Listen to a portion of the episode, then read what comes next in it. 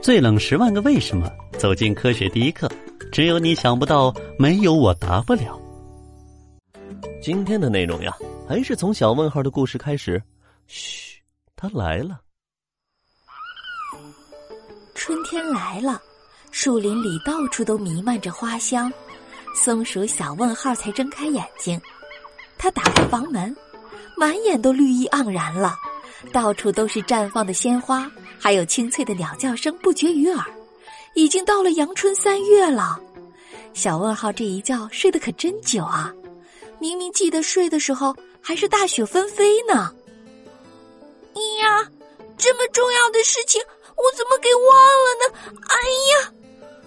小问号拍了一下脑袋，懊悔极了。他赶紧从树屋上跳了下去，就连不离身的小木筐都忘记了，一路往前奔。邻居小白兔看到小问号了，觉得很奇怪，也跟着他一起跑，一边跑一边问：“喂，小问号，你起来了？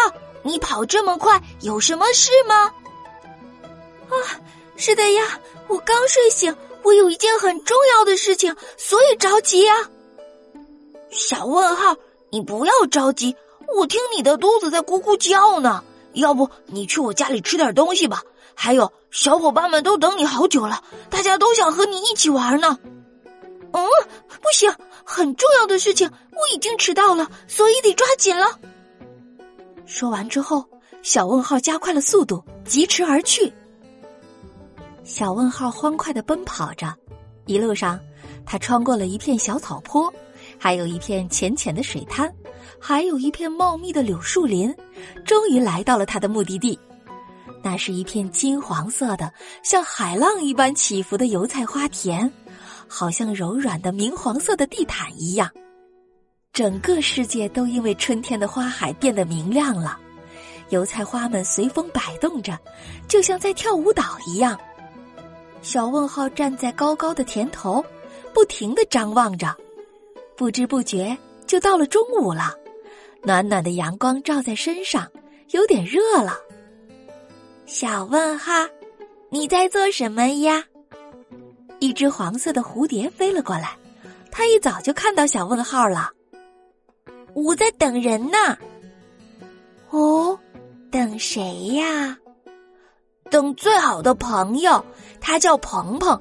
我们约好了春天的时候在油菜花田相见。可是我睡的时间太长了，也不知道鹏鹏还会不会来。鹏鹏，也是一只小松鼠吗？嗯，是的，要比我高一些呢。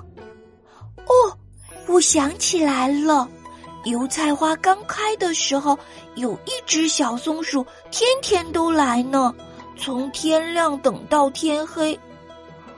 哦，那一定是鹏鹏，都怪我太贪睡了。嗯。哦，小松鼠，你不要伤心。依我看，那只叫鹏鹏的小松鼠也不怎么样。我有好几回都看到他和别的小松鼠亲亲，呀，好羞羞呢。小蝴蝶说完，脸都有些红了呢。嗯，嗯，不是的。你误会鹏鹏了，亲亲就是我们松鼠来确认身份的方式，那是鹏鹏在找我呢。小问号忍不住大哭了起来。哎呀，小松鼠你别哭，我去帮你找鹏鹏。咦咦，你看那边是你的朋友鹏鹏吗？小蝴蝶刚飞到天空上，就看到迎面又急急跑过来一只松鼠。小问号立刻止住了眼泪，他看着奔跑过来的小松鼠，满眼的期待。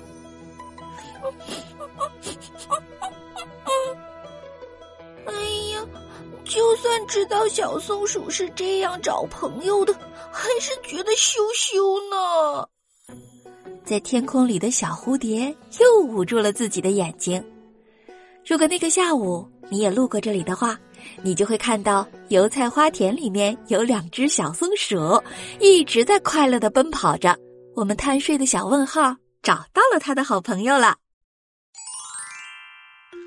嘿，小朋友们，问你们个冷知识，你们知道吗？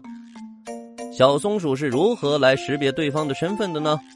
哎，这个问题我知道，小松鼠呀是通过亲吻来识别对方的身份的。